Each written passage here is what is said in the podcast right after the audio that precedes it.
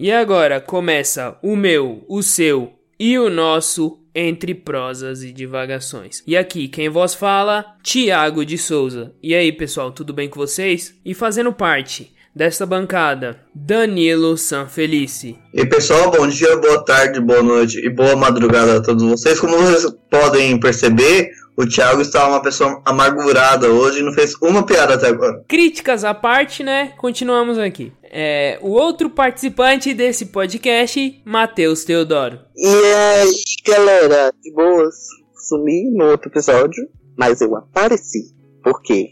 O Capitão tinha me ajudado. O corona me pegou, mas eu lembrei que eu tinha que trabalhar, não podia parar. Porque o Brasil não pode parar. Então eu tive que o quê? Trabalhar em dobro para conseguir me manter com o corona ali, ó, no meu organismo imóvel, entendeu?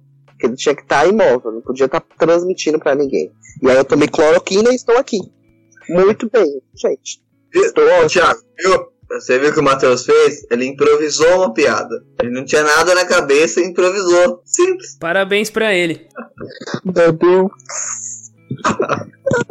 tá todo Então, pessoal, no episódio de hoje nós iremos dar continuidade no nosso episódio de capitalismo. Como naquele momento nós paramos na Revolução Industrial, nós partiremos da Revolução Industrial para as colonizações nas Américas. Vamos falar um pouco sobre imperialismo e neocolonialismo. Adentraremos ao século XX até chegarmos em neoliberalismo. Então, logo logo estaremos no tema, pessoal.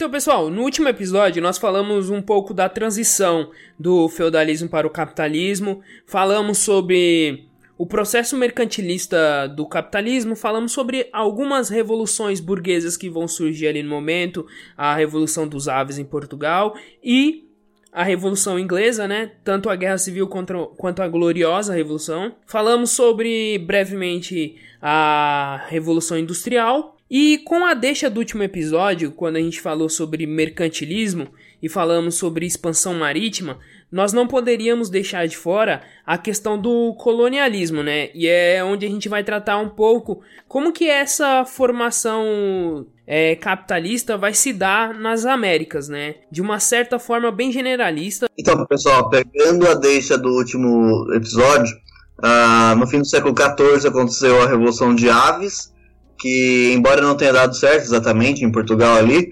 uh, permitiu com que a, a burguesia portuguesa conseguisse uma maior é, um, um, maior desenvolvimento é, político e, e, financeiro de si, né? Então conseguiu pela primeira vez na história uma formação de classe muito clara, mesmo que não tenha conseguido acabar com o antigo regime, conseguiu é, força suficiente para se organizar enquanto classe de uma forma muito é, clara e mais desenvolvida que nos outros países uh, europeus. É, e isso permitiu com que o, Portugal é, desenvolvesse o, a expansão marítima, a sua expansão, o pioneirismo português. Né? Graças a esse pioneirismo, as esquadras portuguesas conseguiram chegar ao Brasil, em, ao que nós entendemos hoje como Brasil, em 1500. É, porém, isso é fruto de todo um desenvolvimento secular, né, já desde o século XIV, do fim do século XIV, uh, de, de, desse pioneirismo que eu falei há pouco, que, que Portugal, a, a grande, as grandes navegações portuguesas, iam às Índias. Por um acaso, Portugal acabou, uh, essas esquadras acabaram chegando no Brasil em 1500. Uh, já Cristóvão Colombo, porém, chegou em, é, na, nas Américas em 1492, oito anos antes. A princípio, uma importância tão grande essa, essa nova chegada, essa nova descoberta territorial, mas chegou oito anos antes do que a, a, a, Portugal chegou na América do Sul, né, no Brasil. Então, em, então é importante nós levarmos sempre em consideração esse processo, que a, a partir do fim do século XIV, a, com a tentativa de revolução burguesa em Portugal, foi esse momento que, embora a revolução não tenha dado certo enquanto revolução burguesa, ou seja, enquanto a tomada do poder da, da burguesia, uh, não deu certo, a, a, nobreza, o feudalismo continuou vigente na, na, em Portugal nesse momento, mas a, o feudalismo, a nobreza portuguesa a, a, entendeu que seria necessário ceder em alguns pontos e, e esse processo levou a, ao expansionismo português, né, ao pioneirismo português, as grandes navegações, que foi o que começou, uh, uh, especialmente a partir de 1500 em relação a Portugal, o, o colonialismo da América do Sul, é o que a gente entende hoje no Brasil. Então nós temos a, a colonização do Brasil, né, junto com a da América Espanhola, e logo seguida, né, 100 anos depois, logo seguida, 100 anos depois, a gente tem o projeto de colonização dos Estados Unidos, né? Por muitas vezes a gente tem o um entendimento de que, ah, o Brasil é, é atrasado porque teve um processo de exploração que não houve nos Estados Unidos e lá foi povoamento. É, é, meio errôneo falar que foi simplesmente isso, é, porque não foi. E, e, os processos de colonização, tanto do Brasil quanto dos Estados Unidos, são processos diferentes. A gente tem que partir da ideia de que quem eram os colonizadores naquele momento, né? Quais eram os, os países colonizadores naquele momento. A gente tem, tem que entender que a Inglaterra naquele momento passava por um, um processo extremamente conturbador, né? Enquanto o, o, Portugal estava unificado, a Inglaterra também estava, só que a Inglaterra estava passando por um momento de altos conflitos dentro do, do seu país, que era a Guerra Civil, ah, depois a gente tem a Revolução Gloriosa, que vai estabelecer a República Monarquista na, na, Inglaterra. Portugal não, Portugal sempre teve uma coroa coesa lá dentro. E o processo de colonização que vai haver no Brasil existe um projeto mesmo, um, existe um projeto de colonização. Tanto que, tanto que a, a coroa portuguesa vai mandar para o Brasil uma das suas principais ordens religiosas, né, que eram os jesuítas, coisa que não houve nos Estados Unidos. Nos Estados Unidos nós vamos ter um processo de colonização que vai ser dado no primeiro momento para alguns nobres fazerem o desbravamento e isso não dará certo. E em segundo plano, depois nós teremos companhias que parecem muito com as empresas que nós temos hoje, que a Inglaterra dará o papel para fazer esse projeto de colonização. Então existe uma diferença no projeto de colonização de, do Brasil e dos Estados Unidos nisso. O projeto de colonização no Brasil vai ser dado praticamente todo pela coroa portuguesa, enquanto nos Estados Unidos nós temos uma grande participação de uma entidade privada é, fazendo essa colonização. Outra questão também que vai haver nos Estados Unidos que é diferente do Brasil é um papel atuante de uma diversidade religiosa, né? Enquanto no quem vai fazer a, a parte da colonização no Brasil vai ser a Igreja Católica fortemente, nos Estados Unidos não, nós temos uma diversidade religiosa nos Estados Unidos muito grande. Então isso também é algo diferente e a gente tem que entender que a, as principais pessoas que vão para os Estados Unidos nesse projeto de colonização são puritanos, né? Que tinham uma ideia de trabalho diferente dos católicos aqui no Brasil. Outra questão também que é importante entender, devido a, a um papel diferente, tanto da, da Inglaterra quanto do, de Portugal nas suas colônias, as 13 colônias dos Estados Unidos vão ter vários fundadores diferentes, desde aquelas companhias que eu já citei. Nós vamos ter nobres fundando colônias também no, nos Estados Unidos e até a Holanda vai ter um papel importante na fundação de uma da, das colônias nos Estados Unidos. Então, o, o, projeto colonial nos Estados Unidos é diferente do, do Brasil. E nos Estados Unidos também vai ter uma coisa chamada comércio triangular um papel mais independente do comércio. Se comprava cana-de-açúcar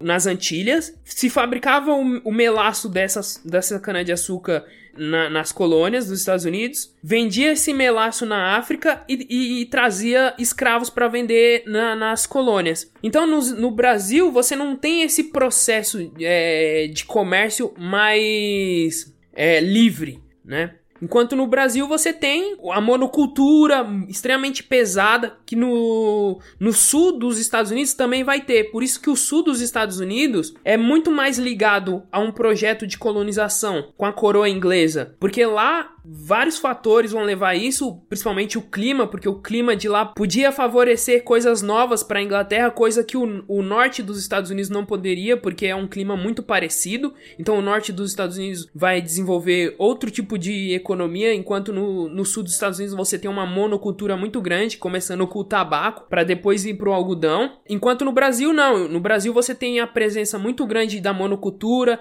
do latifundiário e a escravidão como um, um outro tripé. Que nos Estados Unidos nós também temos a escravidão como um tripé também da economia lá nesse período de colonização. Então, pessoal, além do processo de colonização dos Estados Unidos e da América do Sul, mas especialmente, óbvio, que a gente está falando mais do Brasil, uh, ser, ser diferente, uh, uma outra diferença, por exemplo, muito clara, muito importante do ponto de vista econômico e também político, é a questão da, após o processo de independência dos Estados Unidos, é, diferente de toda a América do Sul, os Estados Unidos recusou pagar a dívida à, à, sua antiga metrópole, ou seja, o que acontece em comum em toda a América, não só do Sul, Central, mas também do Norte, é que quando esses países é, conseguem independência, as antigas metrópoles deles cobram dívidas apoiadas, obviamente, por todas as outras, uh, os outros países, as outras nações europeias. Então, a Portugal cobra a dívida do Brasil, a Inglaterra também cobra dívida do Brasil, a Inglaterra cobra dívida em toda a América do Sul, assim como a Inglaterra cobra dívida no, nos Estados Unidos, um ressarcimento por ter perdido sua, sua colônia, né? Então, sua fonte de renda muito importante ali naquele momento.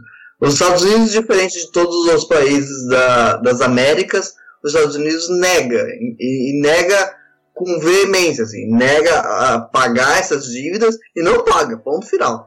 Então não negocia, não faz absolutamente nada. Ah, Brasil, Argentina, Cuba, os países na América do Sul, da América Central, os países é, negociam, senta, é, conversa. Por exemplo, a, o Haiti fica 100 anos pagando a dívida para a França. Ou seja, o país consegue independência de uma forma incrível, uma, uma revolução muito que precisa ser estudada à parte, muito importante, mas fica pagando 100 anos de dívida. Então, do ponto de vista econômico, é muito grave, muito violento tudo mais. Os Estados Unidos é, é, quando a Inglaterra vem cobrar essa dívida, os Estados Unidos falam, não, não vou pagar, não te devo nada e pronto, final. Não deve. Então isso já, já é uma diferença muito grande do ponto de vista econômico e político também. Por que político? Porque a força simbólica disso e daí na prática de negociação é muito grande. Né?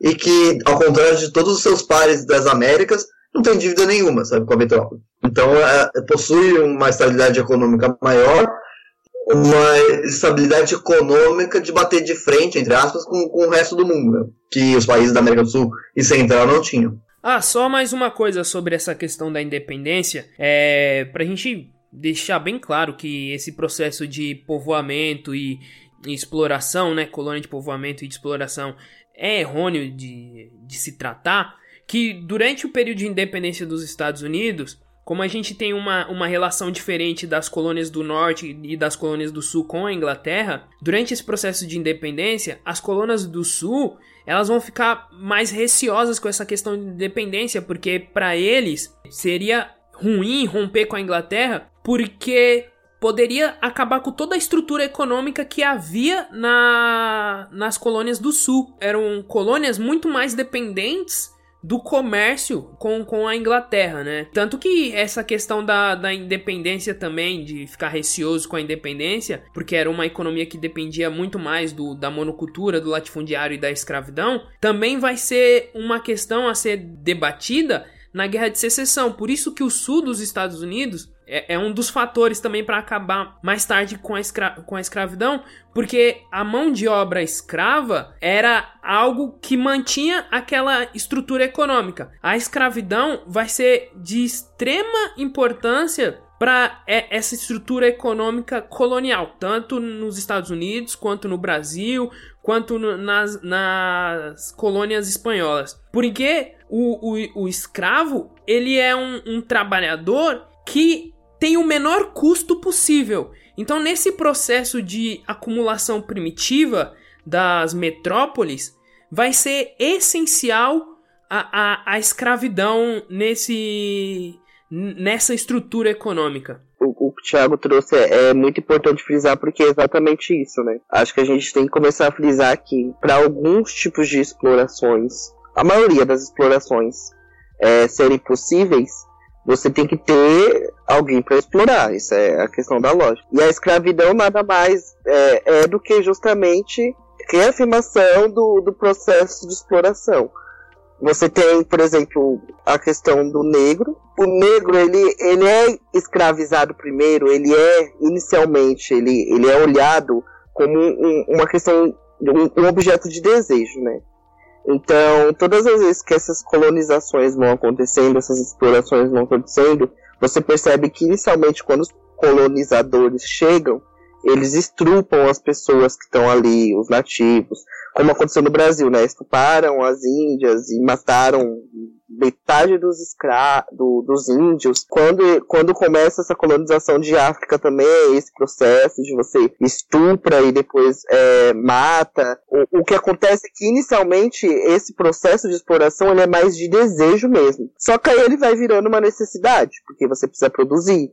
Quando você começa a, a a querer colonizar outros lugares, você quer desenvolver outros lugares, ou você precisa tirar riquezas de outros lugares, você precisa de alguma forma fazer com que esse processo de exploração, de construção, seja o processo mais barato possível.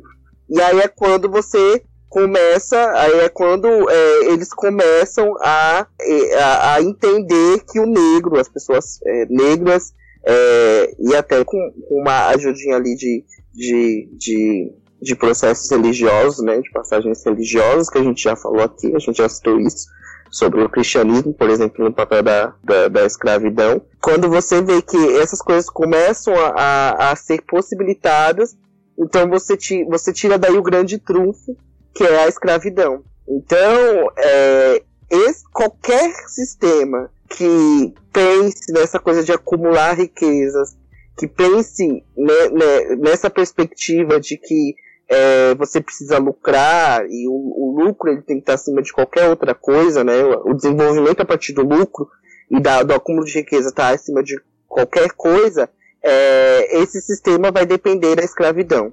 E quando ela não depende da escravidão em si, e isso é, com certeza a gente vai falar um pouco mais para frente, ela vai achar outros meios de fazer com que essa exploração continue rolando, né?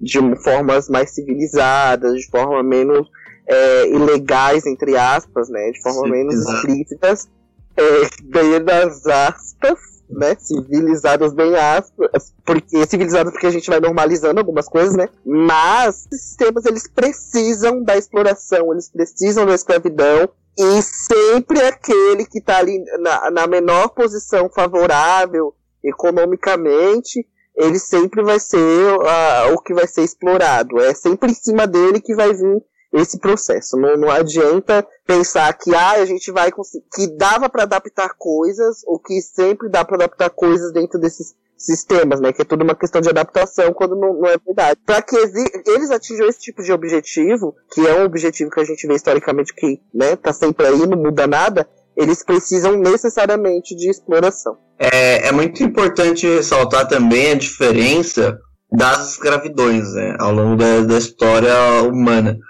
Porque a escravidão ela foi fundamental para o desenvolvimento de vários, sobre vários aspectos do mundo antigo, por exemplo. Só que no mundo antigo a ideia econômica não era tão forte, né? não era o principal.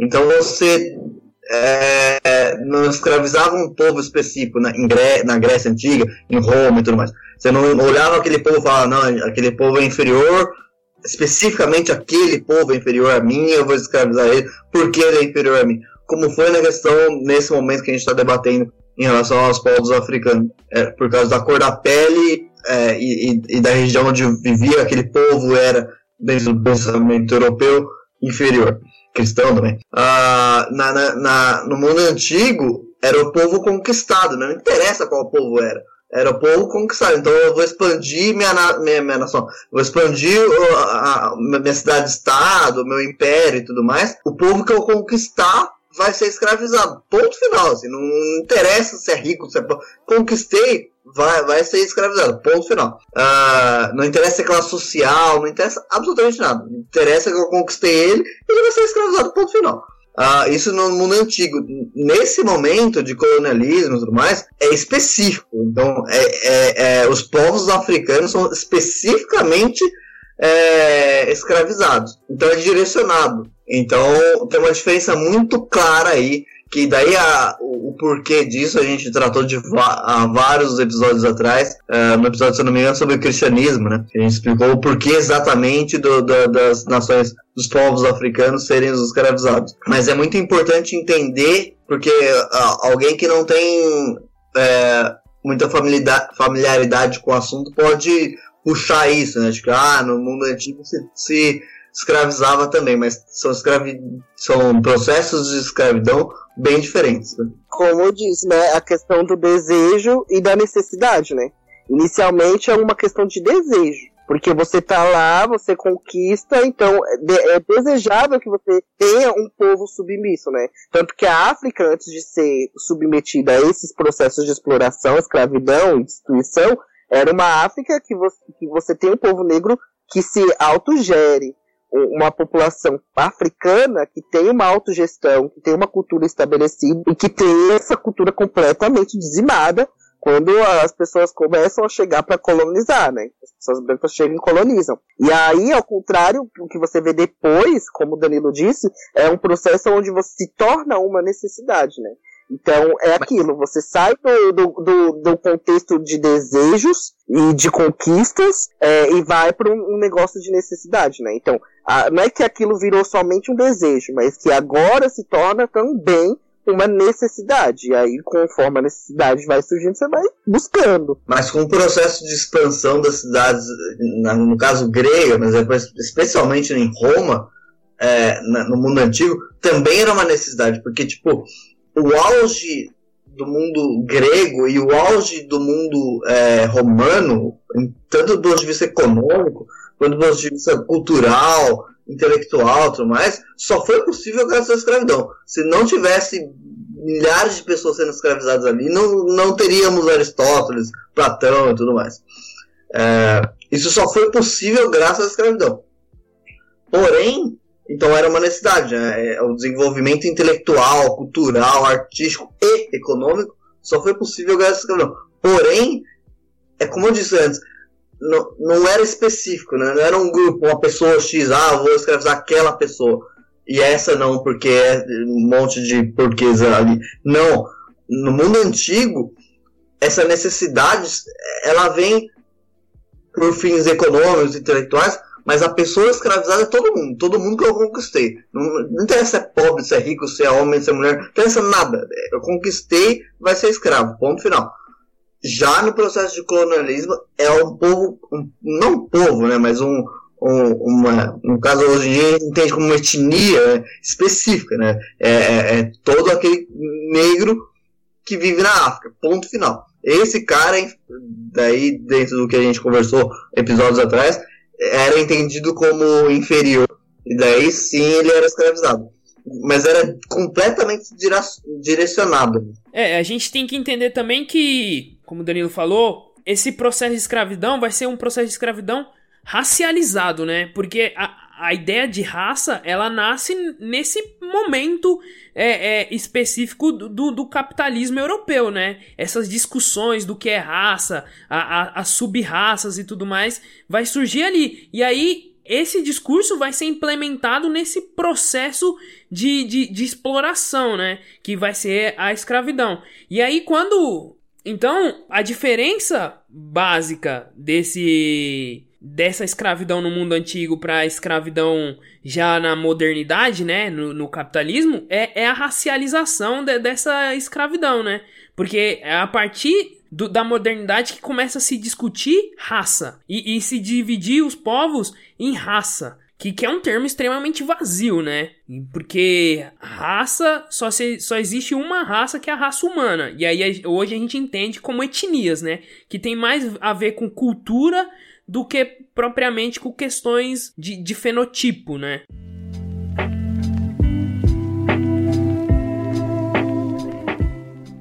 Mas um processo que se dá dentro do capitalismo, ali durante o século XIX, lá para o final do século XIX, é o neocolonialismo e o imperialismo. Devido a toda a expansão dessas grandes nações que vão surgir dentro da Europa, né?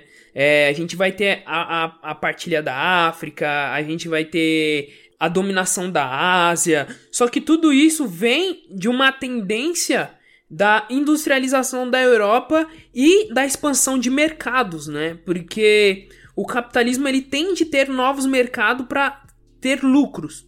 Então é necessário ter essa expansão. E a expansão foi feita desta forma com o neocolonialismo e o imperialismo. É, e não só a Europa como os Estados Unidos. Como os Estados Unidos, ao contrário da, da dos demais países recém-criados na América do Sul, e da América Latina como um todo, uh, ele, ele, não se independe já endividado, ele consegue uma autonomia é, econômica muito importante, que é conseguir desenvolver seu próprio capitalismo sem depender da Europa ou de outros países economicamente acima dele.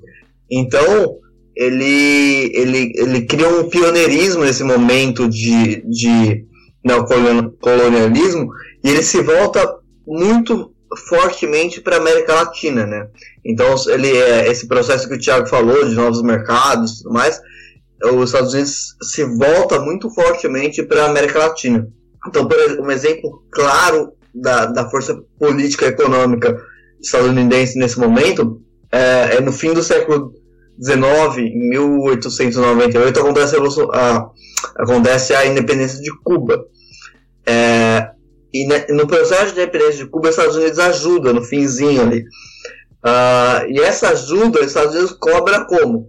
Os Estados Unidos coloca é, é, que o presidente cubano deveria responder primeiro a Washington e depois ao povo cubano. Ou seja, na prática, não, não no papel, mas na prática do que, se, do que acontece é, nas relações políticas e econômica, econômicas, o Cuba ela, ela, ela, consegue independência em relação à Espanha, mas ela é, começa uma nova dependência em relação à econômica e política em relação a, aos Estados Unidos. Porque antes de qualquer é, decisão, o presidente cubano, de Cuba independente, mas o presidente cubano deveria pedir primeiro uma autorização política aos Estados Unidos.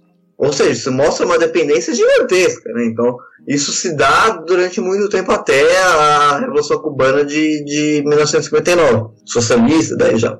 Uh, mas mostra a influência do, dos Estados Unidos.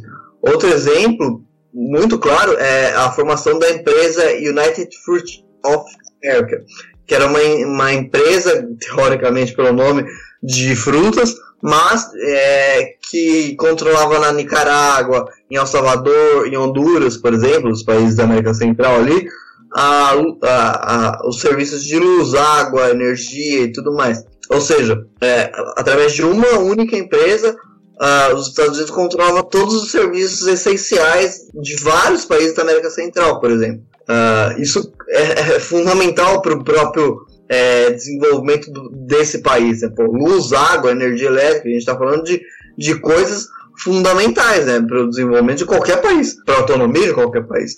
Uh, então, se uma empresa estadunidense consegue controlar tudo isso, ela consegue controlar a economia desse país, consegue controlar a política desse país, etc.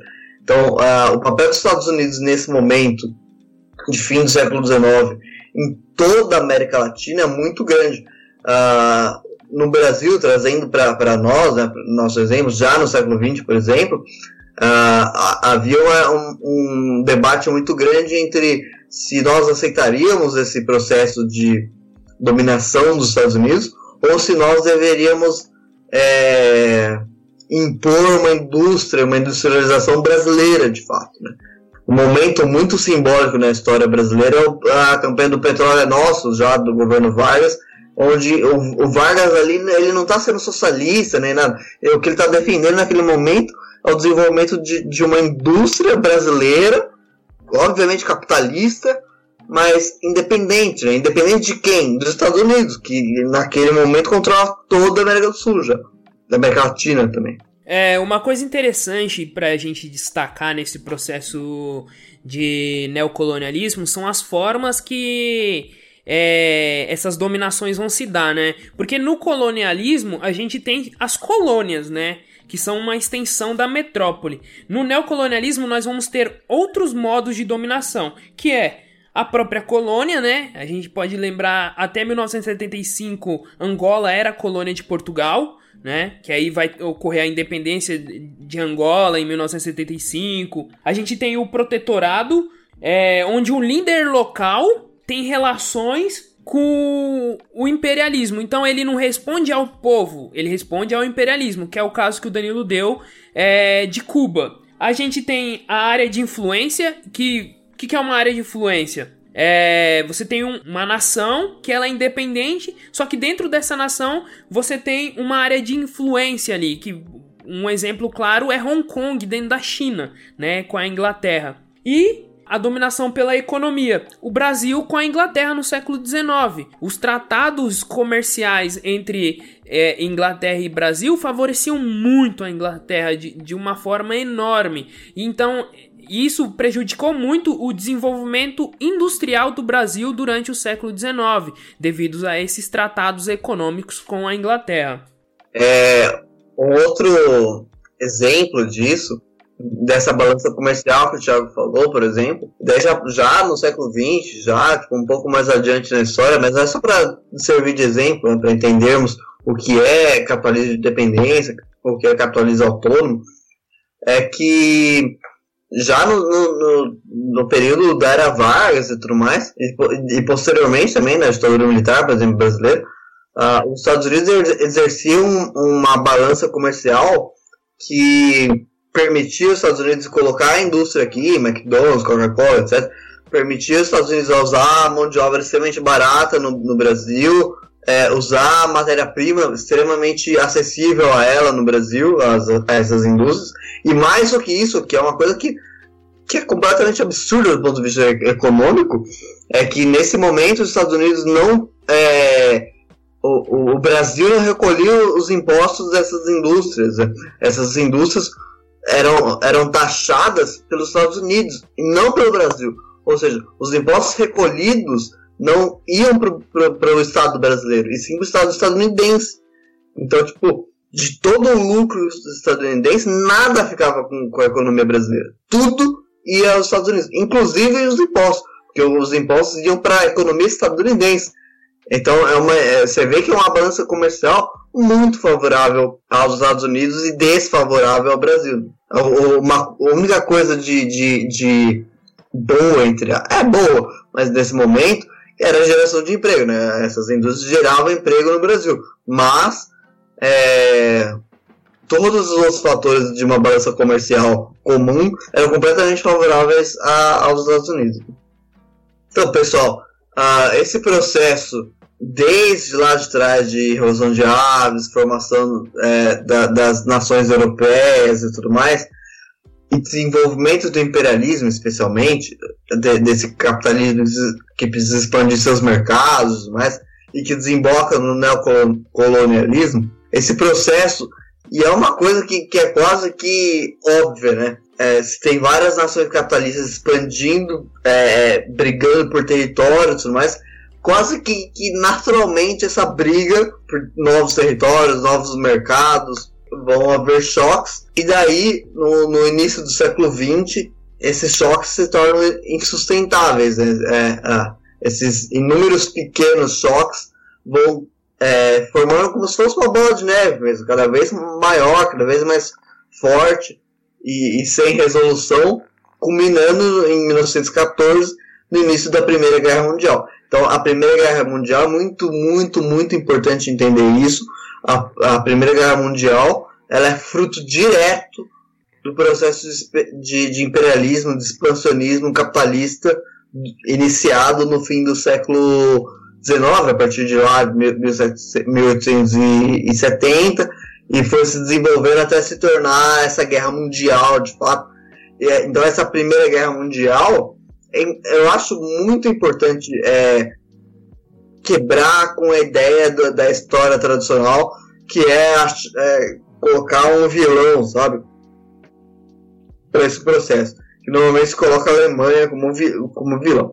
Não, ela é fruto do, do, do choque capitalista, do choque imperialista, de expansão de mercados de várias nações europeias e dos Estados Unidos por, por mercados, né? tanto na, na, Ásia, quanto na África, quanto na América do Sul, na América Latina, né? melhor dizendo. Uh, então, é, essa ideia de tipo, o país X é bonzinho, o país Y é mal, é uma loucura da Disney, né? uma loucura romancista para fazer filme né? de Hollywood, mas, mas na prática é isso. É, é a Primeira Guerra Mundial é fruto da expansão imperialista capitalista e que naturalmente é muito fácil de, de perceber isso. Naturalmente, se várias nações é, fortes economicamente estão disputando o mesmo território, a tendência é que aconteçam guerras.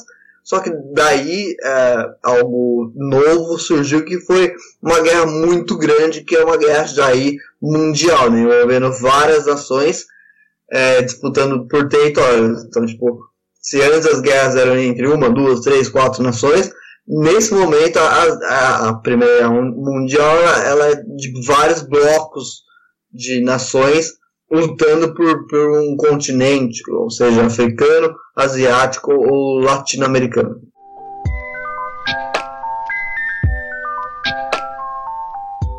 Já que nós estamos falando aqui já de Primeira Guerra Mundial, o final dela vai ser um fator importante para aquela que é considerada a maior crise do capitalismo, né? É, segundo Eric Hobsbawm, a crise de 1929 vai colocar em xeque as ideias liberais que estavam sendo fomentadas desde o século XVIII. A crise de 1929 vai ter vários fatores para ela acontecer, né? Desde crises agrícolas ligadas a questões ambientais, desde concessões de empréstimo desreguladas, preços de ações que não estavam de acordo com o que estava acontecendo no mercado, as medidas protecionistas é, econômicas que os países europeus vão tomar, né, após o final da Primeira Guerra Mundial, um, um fator importante, porque você tem a reestruturação das economias é, da Europa, essas nações vão começar a implementar políticas mais protecionistas, né? Taxando mais as, as importações que entravam dos Estados Unidos, tanto da América Latina também, para é, promover o mercado interno, né? primeiro, os produtos que vão ser taxados vão ser os produtos agrícolas. Nós temos que lembrar que durante a Primeira Guerra Mundial os campos agrícolas do, do, da Europa vão se tornar campos de batalha, né? Essa produção de alimentos tinha que ser suprida de, de outra forma. Quem vai fazer isso vai ser tanto os Estados Unidos quanto a, a América Latina, né? Então, é, quando acaba a Primeira Guerra Mundial, esses países vão privilegiar o, o próprio produto interno, porque é necessário uma reestruturação desses países, né? É, outra questão importante é que durante esse período, né, final da Primeira Guerra Mundial, os Estados Unidos têm a, os Estados Unidos têm a maior fatia, né, da produção industrial do mundo, né? São 45% da produção mundial. Então, essa economia mundial vai ficar muito dependente dos Estados Unidos. Então, quando vem a crise de 1929, a gente tem uma quebra grande na, na economia mundial, não só nos Estados Unidos, né? Nos Estados Unidos, Segundo o Eric Hobsbawm, na era dos extremos, taxa de desemprego chegou a 27% no, no, em 1933, né? A crise ela se alastra até 1933. Na Alemanha chega a 44%. A Alemanha, devido ao Tratado de Versalhes, também vai ser muito prejudicada por conta da crise de 1929. Tem que lembrar que o Tratado de Versalhes vai vai considerar a Alemanha a culpada da Primeira Guerra Mundial e a crise de 1929 é importantíssima para entender a ascensão dos governos nazifascistas e fascistas na Alemanha e na Itália. E a crise de 1929, ela bota em xeque, né, as ideias liberais e trazem uma nova ideia do papel do Estado, né, nessa economia. Um reflexo muito grande disso, disso que o Thiago vai contou pra gente é que Hollywood é, perto da crise de 1929, isso até antes, é, e o que vai fazer com que essa crise seja até mais agressiva e mais forte, Hollywood começa a fazer uma série de filmes é, que exaltam um luxo e exaltam é, um desejo de consumo na população. Então, se a gente pegar os filmes de 1929 e para trás um pouco também, algumas obras que vão se tornando filmes, como o Grande Gatsby, o Grande Gatsby eu vou citar porque eu acho que ele retrata muito bem isso, porque o Grande Gatsby ele conta a história, ele é um romance que é ambientado na ilha de Long Island e em Nova York, né? Ele tem esse pano de fundo e aí é, o Grande Gatsby ele vai ele vai se passar nos Estados Unidos que tá que tem umas, uns lugares completamente destruídos, é, justamente porque é, você tem um, uma primeira guerra e aí com, com olhando esse pano de fundo com a Primeira Guerra, é, na obra do Grande Gatsby é representado os Estados Unidos que tem algumas partes totalmente destruídas. Só que Gatsby é um cara milionário, era um cara rico, é um cara que tinha vários negócios, era um cara que ele era o sonho de o sonho americano, né? Ele era o famoso sonho americano. E a história vai se, vai se desenvolvendo a partir desse plano de fundo. E aí ele reflete muito o que era o cinema naquela época. Você vai ter esses filmes que vão tentar fazer com que os Estados Unidos esqueça é, da guerra, esqueça de guerra. E aí os filmes vão olhar e vão mostrar os Estados Unidos que protege o cidadão, os Estados Unidos que é rico, que tem dinheiro, que tem fortunas, reaviva, cria essa coisa do sonho americano de uma forma mais frequente. E isso vai criando nas pessoas um desejo de consumo, vai criando nas pessoas é, uma certa sensação de que não existe é, perigo, que não existe nada, além desse desejo de consumir, além da possibilidade do consumo do sonho americano, né? E isso vai começar a refletir muito, porque você vai perceber que as pessoas vão começar a consumir demais é, dentro de, de, de, no meio que esses filmes vão sendo lançados, tem uma série também chamada Hollywood, da Netflix, que fala bastante sobre isso, né? Que é, são atores que vão tentando achar o lugar é, numa Hollywood, mas você vê que o processo de fazer um filme é muito complicado, porque para fazer um filme você dependia de milhares de fatores, né? Só que ao mesmo tempo que Hollywood quebrava com a questão dos filmes, não tinha dinheiro para produzir nada, ao mesmo tempo que tinha é, essa questão, é, os filmes eram representados de uma forma a mascarar essa realidade. Então as pessoas começam a comprar demais, as pessoas começam a consumir demais, e aí o que você presencia em 1929 é justamente uma grande crise, um grande caos, porque o capitalismo começa a, a dar curto-circuito. Justamente porque se cria uma ilusão muito forte e o cinema abrange isso, né? O cinema começa a empurrar essa visão apaguem a guerra da memória de vocês. Vocês têm uma América que é, é, é, grande, uma América poderosa que vai proteger vocês e vocês vão ser ricos. Só que na prática isso não acontece. É né? só teoria atrás de teoria e o, o, cinema ajudando nisso, né? Até porque na época você tinha grandes é, distribuidoras, é, você tinha pessoas, você tinha uma questão capitalista muito influente nessa indústria de cinema, né? Então, a maioria dos filmes que são produzidos nessa época, elas não passam por um crivo de arte mesmo. Elas não passam por um, crivo crítico de cultura. Elas passam mais por um, por um crivo de que você está fazendo um filme e você tem que ter renda. Você está fazendo um filme e aí você tem que se adequar, né? Você vai fazer filmes, por exemplo, que não tem pessoas negras bem representadas porque tinha um conflito com o Ku Klux Klan. Então, é, tudo isso vai influenciando, né? Esse poder de capital, esse poder de você ter que mostrar uma América que tem um império é muito forte e que vai fazer com que a crise de 1929 não seja somente abafada pelo cinema, mas que ela seja até é, que esse nó que dá em 1929 seja mais forçado ainda por, por essa indústria, né? Então, pessoal, é, tudo isso que o Thiago falou, o Matheus falou, é, do ponto de, do ponto de vista econômico, político, fica muito claro, porque é, os Estados Unidos, mesmo que ele tenha participado de uma forma bem direta do, do, da Primeira Guerra Mundial, especialmente a partir de 1916, ele não sofreu com uma bomba, né? Ele não sofreu com, com, com uma destruição do seu próprio território. Ele participou da guerra, mas os Estados Unidos em si não sofreu é, nenhum dano né, territorial, militar e tudo mais. Então, os Estados Unidos têm a vantagem nesse momento, nesse fim da, da, da Primeira Guerra Mundial, de desenvolver um capitalismo autônomo que já havia é, desde o, do, da sua independência desenvolvendo, e com a vantagem de diferente dos outros países europeus capitalistas ali, muito importantes, Inglaterra, França, Alemanha e tudo mais, esses países, mesmo Inglaterra e França, por exemplo, que se tornaram vitoriosos nessa Primeira Guerra Mundial, mas sofreram com as consequências diretas do conflito. Os Estados Unidos não. Ele está no lado do vencedor da guerra e, além disso, não sofreu é, baixas territoriais, né? ou seja, não sofreu com, com conflitos dentro do seu próprio território. Então é, é, é mais fácil para os Estados Unidos desenvolver esse capitalismo que o Thiago e o Matheus é, muito bem é, mostraram em suas falas, que de, de, dessa ideia de chegar à riqueza, a, que, a, que, essa, que esse capitalismo poderia é, levar todo mundo a, a, a esse, esse, esses mundos dourados, esses tempos perfeitos e tudo mais.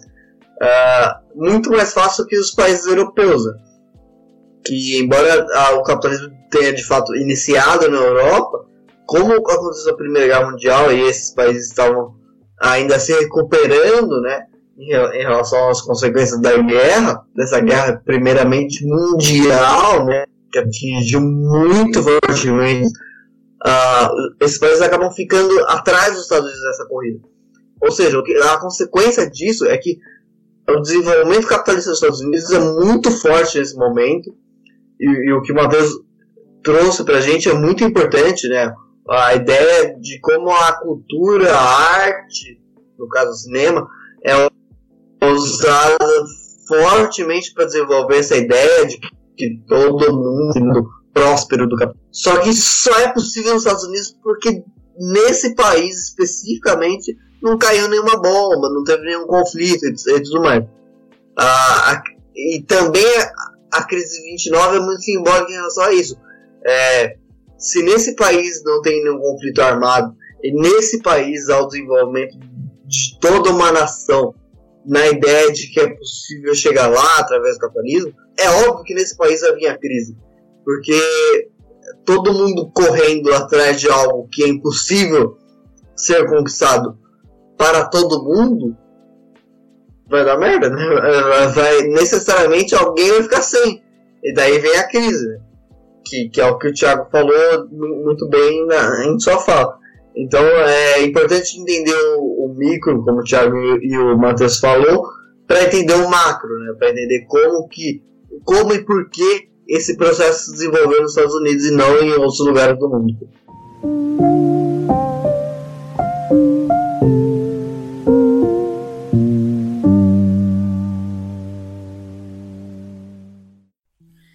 Então é nesse momento que vai surgir é, a doutrina econômica chamada keynesianismo, né? Que parte da ideia do economista John Maynard Keynes.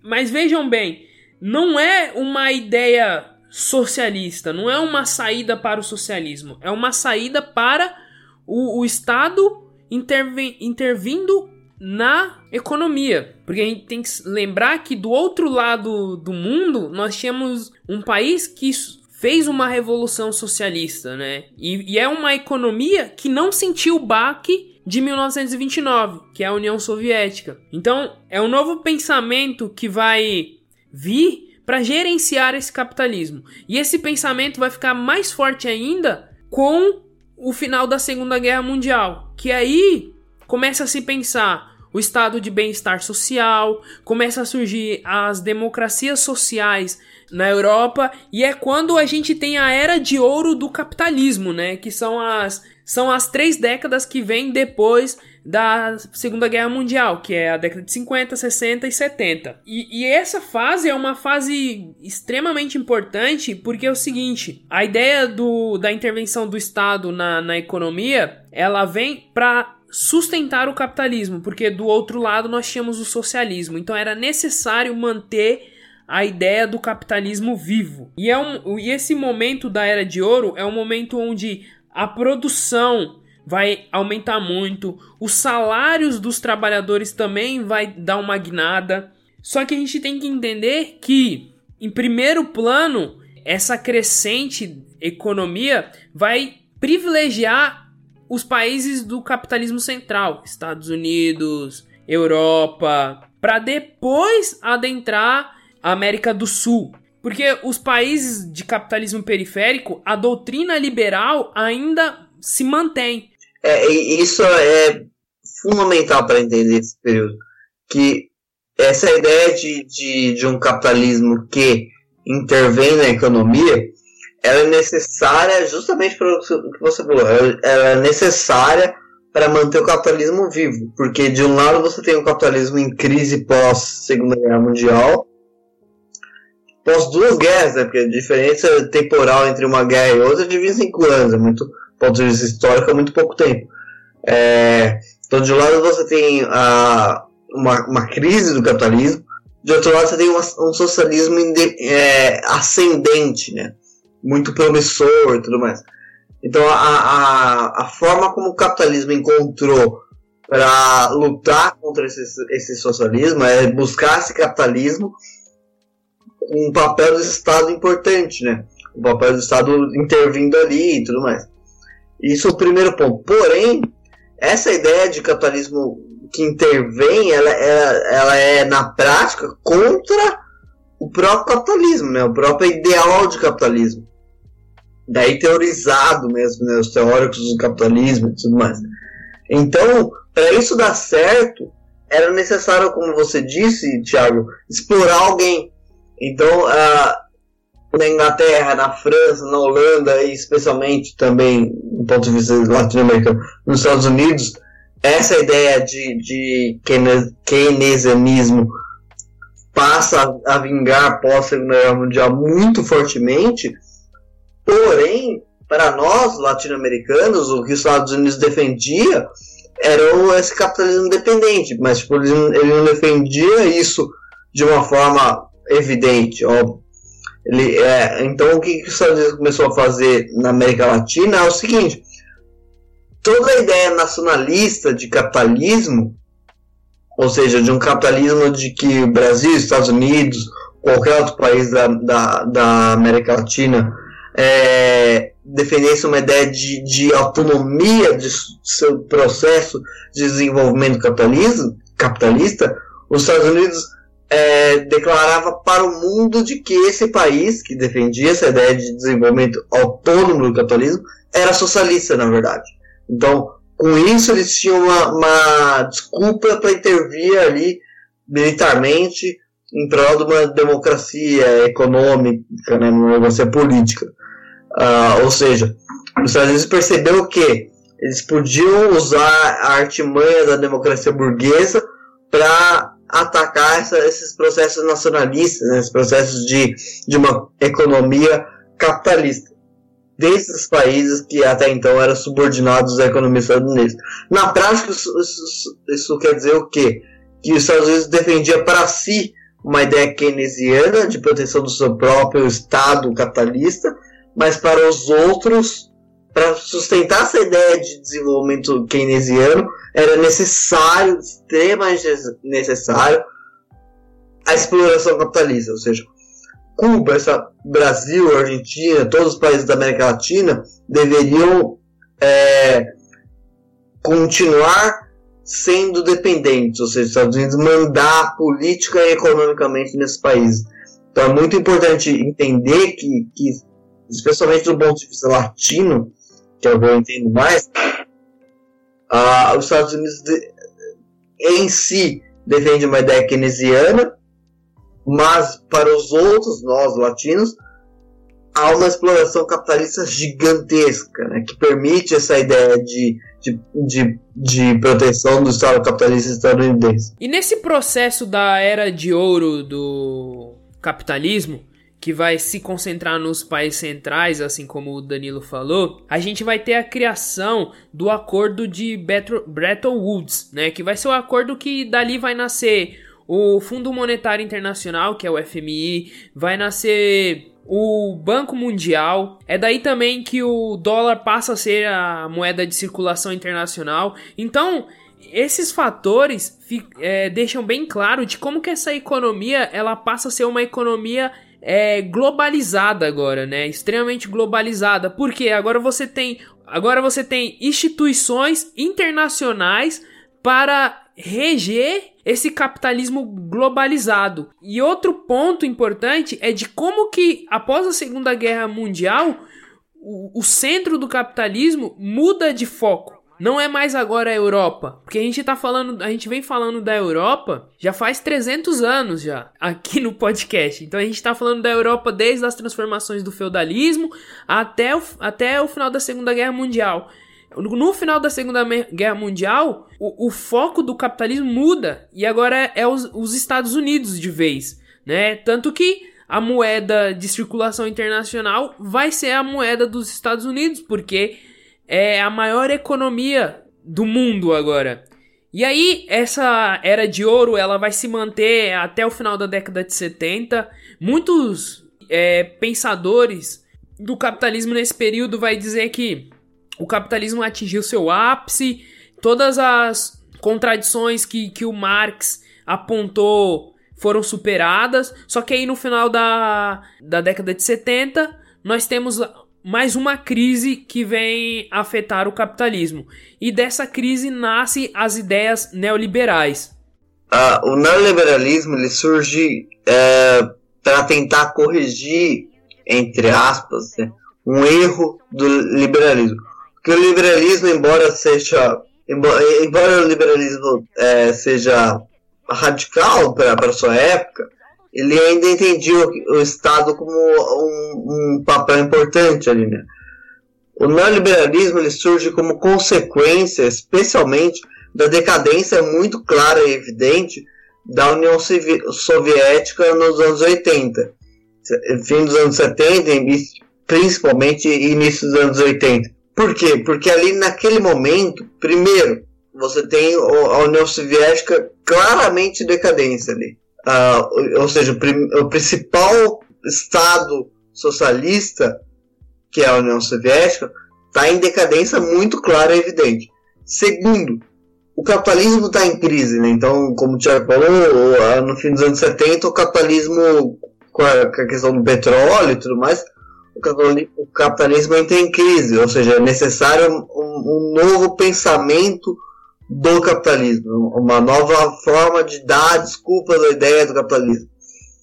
Ah, então você une essas duas pontas soltas, que é o capitalismo em crise, porém o seu principal é, adversário, entre aspas, né, uma ideia de, de, de um contra o outro, é, que é o socialismo, também em crise, entende? Então não é porque o capitalismo naquele momento estava em crise que o socialismo estava em ascensão. Não, o capitalismo estava em crise, mas o principal estado socialista também estava em crise.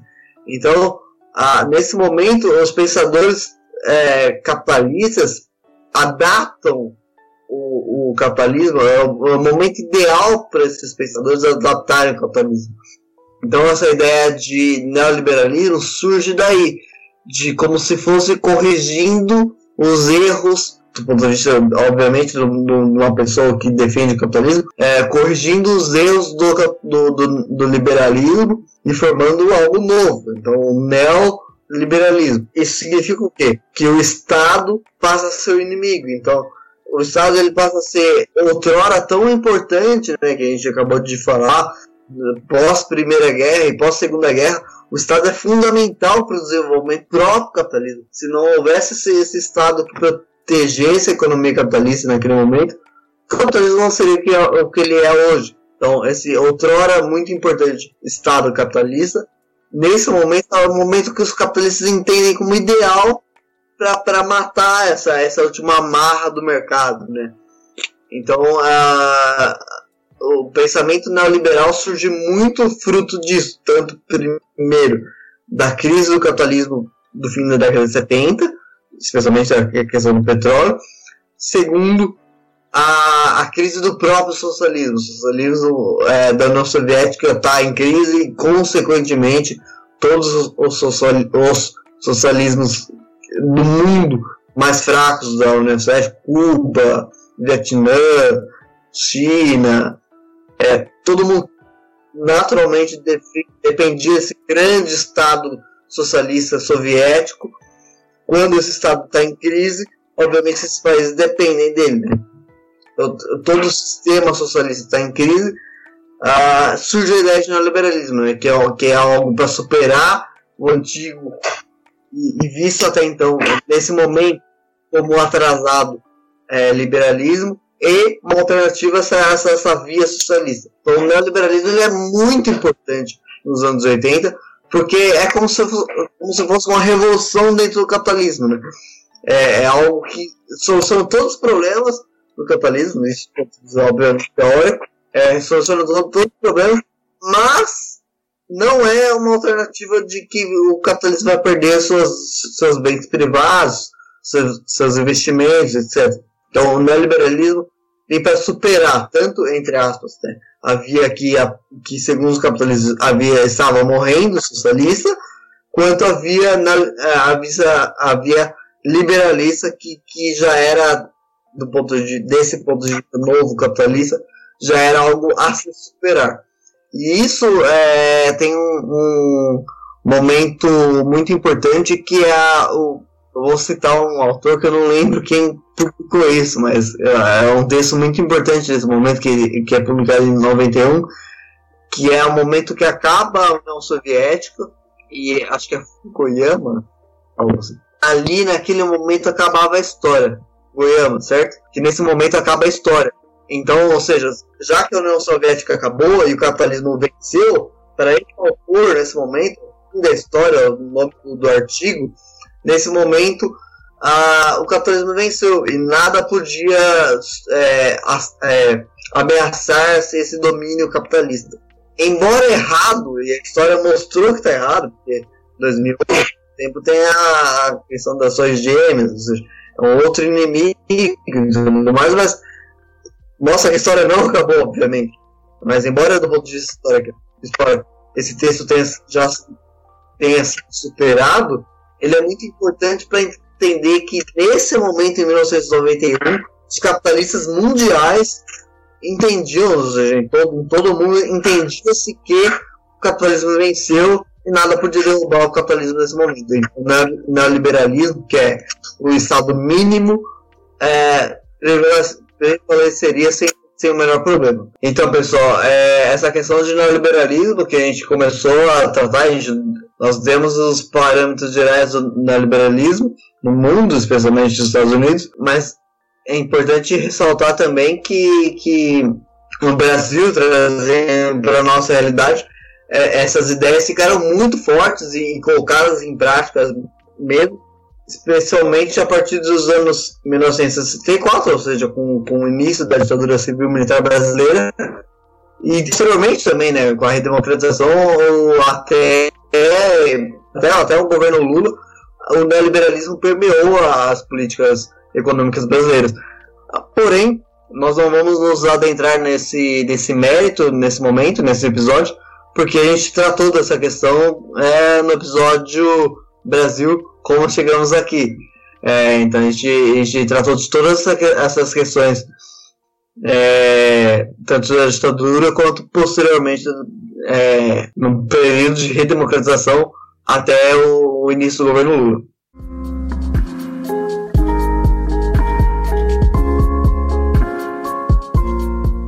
Então, pessoal, agora nós vamos iniciar o momento indicações. Então, eu vou indicar dois livros esse episódio, porque no último episódio eu indiquei quatro livros e o Thiago, que é o, o censurador do, do podcast, né, o cara que que reprime os, os outros é, membros, ele, ele ficou bravinho, então vou indicar só dele.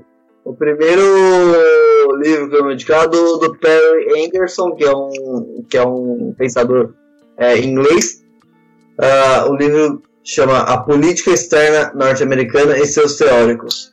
É publicado aqui no Brasil pela editora Boitempo. Muito bom ser a, a, a, a tradução da Boitempo, um, um trabalho muito bom da, de, de, tanto de tradutor quanto de publicação.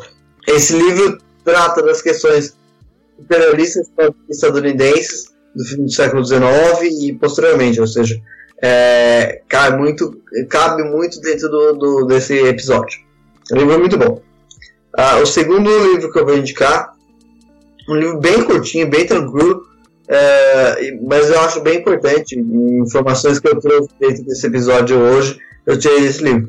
Chama O Peso do Estado na Pátria do Mercado uh, os Estados Unidos, e o subtítulo do livro é Os Estados Unidos como um país em desenvolvimento. O nome indica, mostra que é, como os Estados Unidos, embora seja uma pátria que renega a função do Estado hoje em dia, mas como o Estado foi importante para o desenvolvimento dos Estados Unidos que nós temos hoje em dia, né? com a ideia dos Estados Unidos que a gente tem hoje em dia.